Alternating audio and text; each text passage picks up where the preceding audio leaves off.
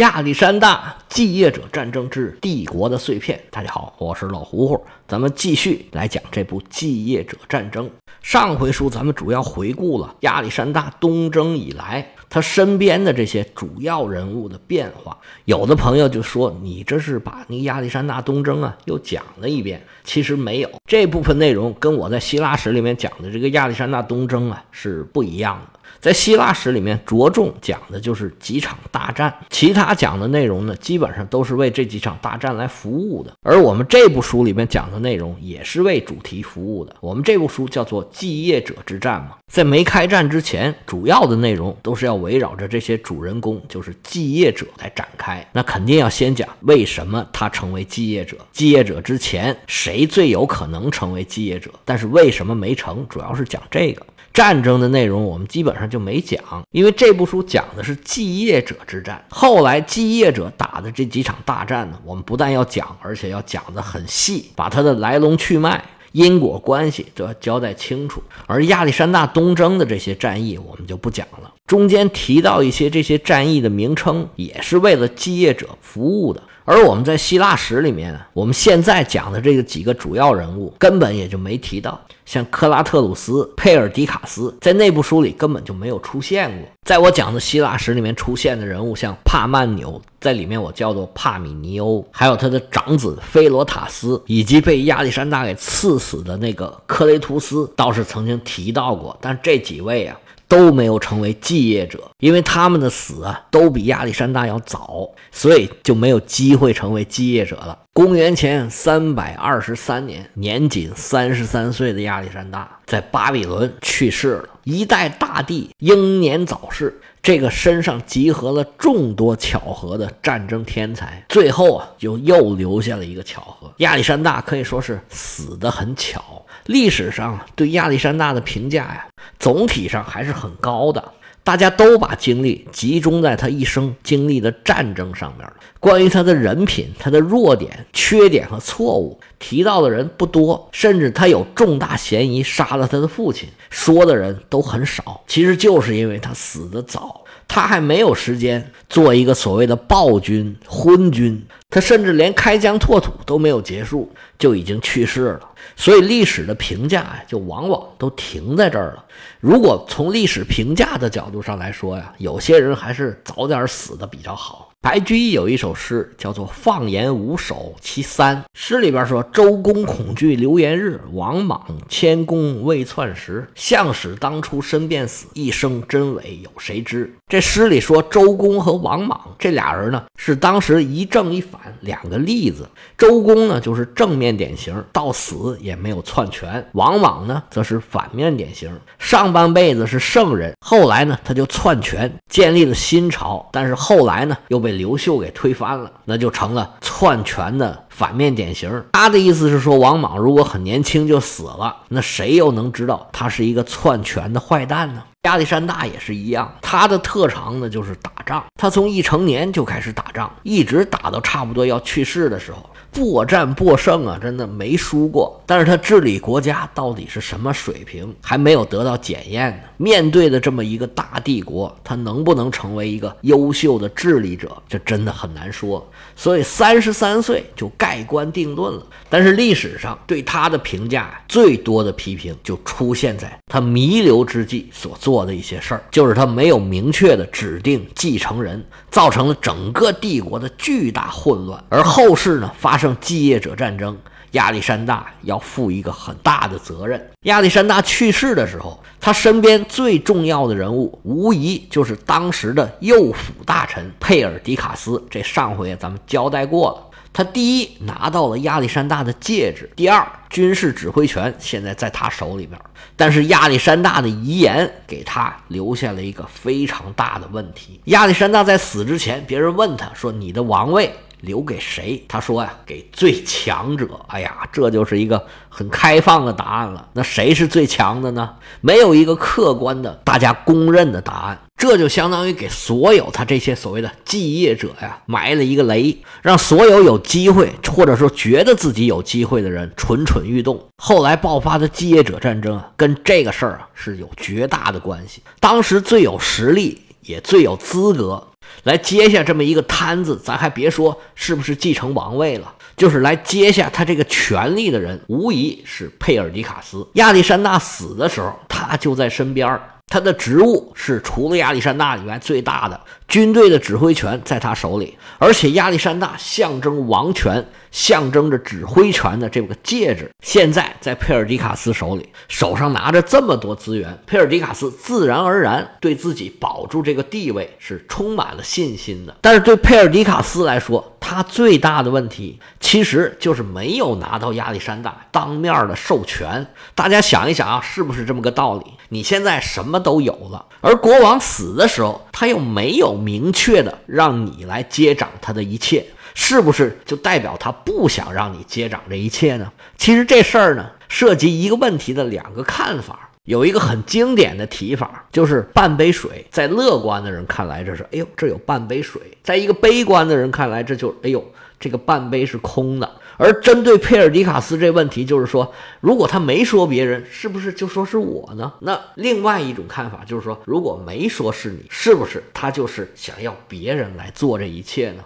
佩尔迪卡斯当然一定要拿到近在眼前的这么大的权利，但是在很多人的眼里，他还不够格。最起码有两个人比他更有资格来拿到行使这个权利，其中一个是克拉特鲁斯，另外一个是安提帕特。克拉特鲁斯比佩尔迪卡斯年纪更大，资历更深。克拉特鲁斯手里面的一张王牌就是马其顿老兵对他的感情。我们前面讲过了，克拉特鲁斯是很不喜欢亚历山大这种波斯化的。他的这种想法呢，代表了几乎所有从马其顿来的这些老兵的想法。当时亚历山大呀，说是让他带着一大批老兵回到希腊。接手安提帕特手里面的政权，亚历山大的用意是清晰无比，无非就是要把你打发走，别在我身边烦我了。那些老兵也是一样，我现在已经决定这么做了，你既然不支持我，哎，你就走远点儿。而克拉特鲁斯也非常的清楚亚历山大是什么意思，而他更清楚的是，他不可能回到马其顿，安提帕特也不可能就这么服服帖帖的把马其顿的权力交给他。所以克拉特鲁斯呢，也是一路走一路玩，也没打算回马其顿。亚历山大去世的时候，克拉特鲁斯带着一万多老兵来到了奇里乞亚，这是个什么地方呢？这地方啊，在现在土耳其境内，在小亚细亚的南部偏西一点，在塞浦路斯岛的正北边。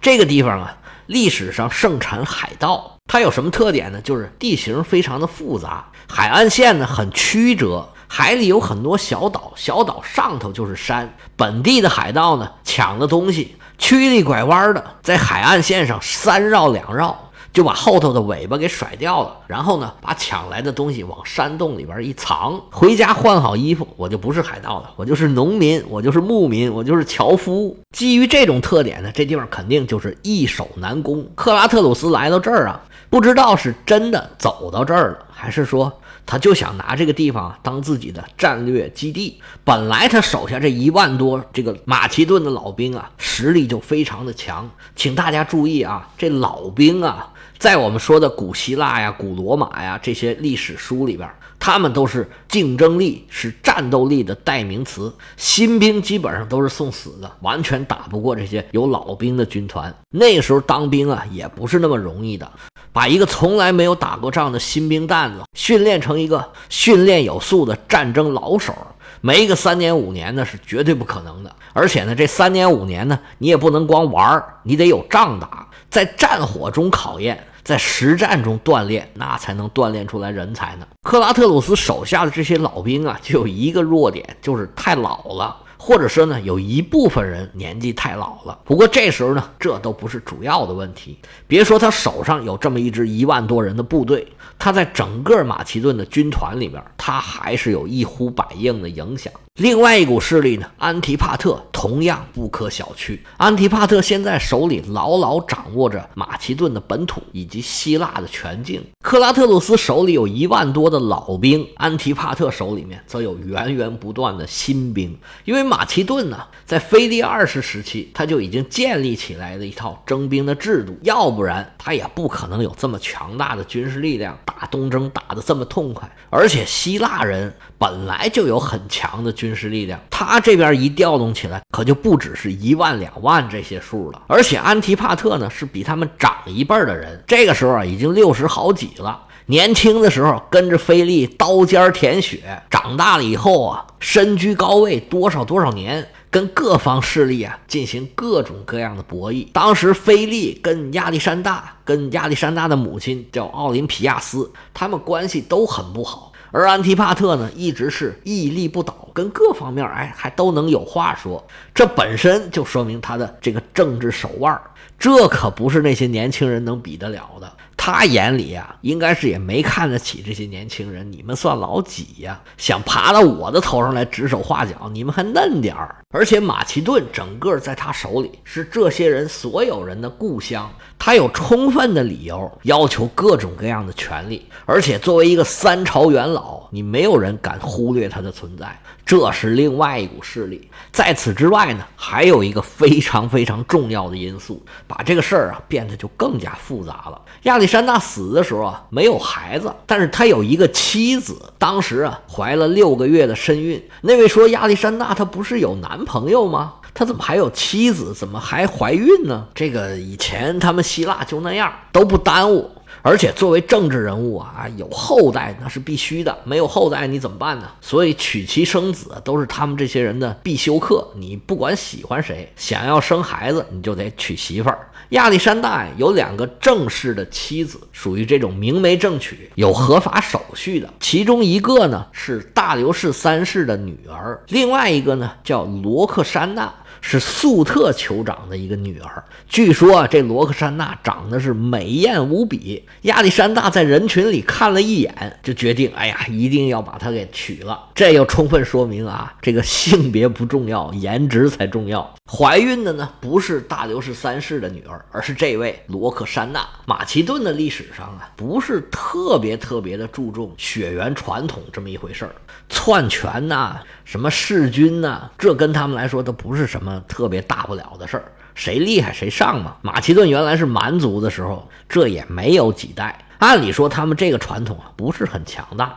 亚历山大的父亲腓力二世就是从他侄子手里面夺得的王位，但是从腓力二世到亚历山大，他们这个成就啊是太过光芒耀眼了，他这一脉呀。跟以前所有的国王，跟以前所有的王室成员都拉开了档次，这有点像啊，这个蒙古的所谓的黄金家族，不管出了什么事儿，只要把这个身份一亮啊，似乎就比别人要高出一层。这时候呢，孩子已经快出生了，这么一来啊，这个孩子就成了一个争论的焦点。如果这孩子继承的王位，那么谁又来当这个摄政王呢？毕竟孩子刚出生，距离他真正的去亲政，少说也得十年八年吧。那中间这段日子可要怎么过呢？这个时候大家还都是一家人，要决定谁是继承人，谁是摄政王，那就得开一个大会。当然了，送葬也是一个非常重要的事儿。亚历山大大帝这么重要的一个人物，无论怎么说都必须要风光大葬，这也是聚会开会的另外一个理由。那在哪儿开这个会呢？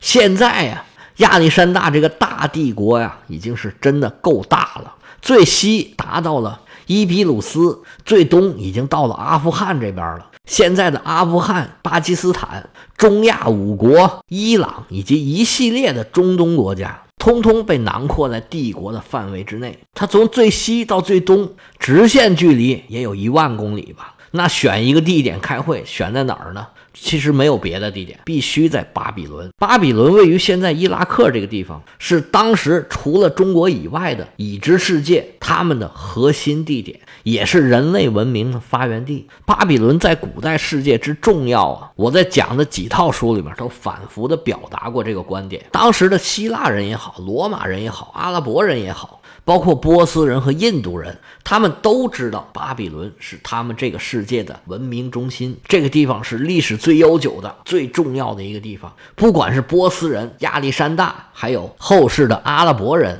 都把征服巴比伦作为自己征服世界的一个标志性事件。后世罗马帝国虽然呢离得很远，但是他们也是心心念念的，一直想打到巴比伦去。他们的想法呢，曾经有一度实现了。不过很快呀，就被人给打跑了。亚历山大定都就定在了巴比伦，这个也从另外一个侧面说明巴比伦的重要性。而且亚历山大他死在这里了，他的统治中心毫无疑问就是在这里。而且呢，他两个妻子都在这儿，尤其是那个已经怀了孕的。帝国这么老大，当然不可能让所有的最重要的人物跋山涉水。跑到这儿来开会，也就是能派代表的派个代表，实在派不来代表的，那也没办法，这会啊该开也得开。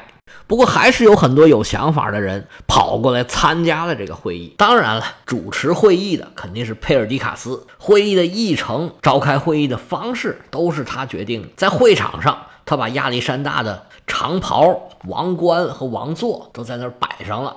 那一枚象征王权的戒指也放在了王座上，这很明显，无非就是彰显佩尔迪卡斯自己的正统身份。作为主持人，他首先呢在大会上发言了，这个定调啊非常的重要。他应该也是揣摩了半天，才提出了一个建议。他的建议啊是在这个大会上选出一个暂时的统治者，暂时来代理一切的事务，等着这个罗克珊娜生孩子。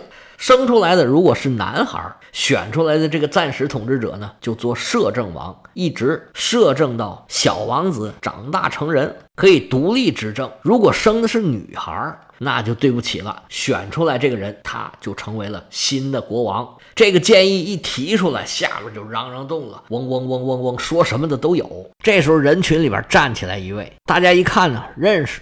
这位叫尼亚库斯，也是亚历山大的火友。在亚历山大临死之前，还是他朗诵了亚历山大的生平，这也说明他的身份地位吧。这个时候啊，尼亚库斯在克里特岛担任海军的统帅。他这一张嘴呀，就把自己的立场给暴露了。尼亚库斯说：“亚历山大现在已经有一个儿子了，直接让他继承王位就可以了。”那亚历山大有儿子吗？哎，还真有，是跟谁生的呢？大家还记不记得我曾经说过，有一个希腊雇佣军的领袖叫做门农，当时他是亚历山大的劲敌，当然了，他也被亚历山大打败了。后来呢，他倒没有战死，是自己病死的。在门农死之后呢，亚历山大接收了他所有的财产，当然也包括他的妻子。门农的遗孀啊，是波斯的王室成员，是当时大流士三世为了拉拢他，特意嫁了一个王室的女子给了他。亚历山大一看，行，挺好，跟我吧。于是呢，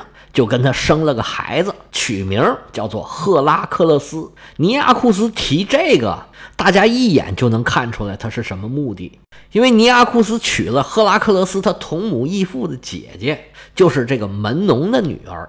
如果赫拉克勒斯可以继承王位，那尼阿库斯就是外戚了，就是新国王背后的力量。他这个话一出口啊，有知道内情的立马就已经猜着怎么回事了。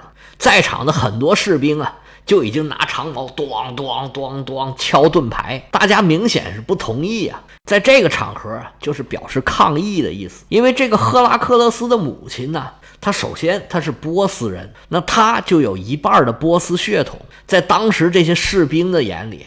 波斯人是他们的敌人，有一半波斯血统的人来当他们的国王，这他们肯定打心眼里是不愿意接受的。另外，这位罗德岛的门农的遗孀，她也不是亚历山大正式的妻子，没举行仪式。某种程度上来讲，这个赫拉克勒斯啊，他是一个私生子，所以这么一看呢。让他当国王肯定是不怎么合适的。这尼阿库斯自己的私货太多了，所以立马就遭到了反对。这时候啊，人群之中又跳出一位，这可是一个重要的继业者。要想知道这位继业者他是谁，他又提出了怎么样的建议，我们下回啊接着说。